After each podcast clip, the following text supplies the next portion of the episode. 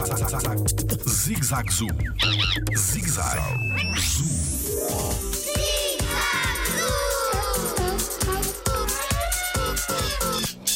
Por que razão existem koalas com o nariz claro e outros com o nariz escuro? Olá, eu sou o Diogo Gomes e sou biólogo no Jardim Zoológico. No momento em que um, em que um koala nasce, ele vai logo imediatamente para dentro da bolsa, que é uma abertura aqui na zona lateral do animal.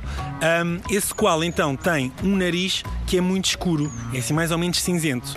E depois o que acontece é que à medida que ele vai crescendo um, e que vai começando até a deixar de, de, beber leite, a começar a comer outros alimentos, neste caso é o, é o eucalipto, e quando fica mesmo mais velho, esse nariz que era ao início cinzento começa a ficar cor-de-rosa.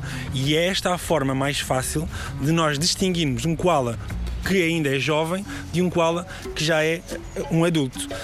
Um, até entre adultos, aquele que tiver o nariz mais cor-de-rosa é aquele que é também mais velho. Jardim Zoológico pela proteção da vida animal.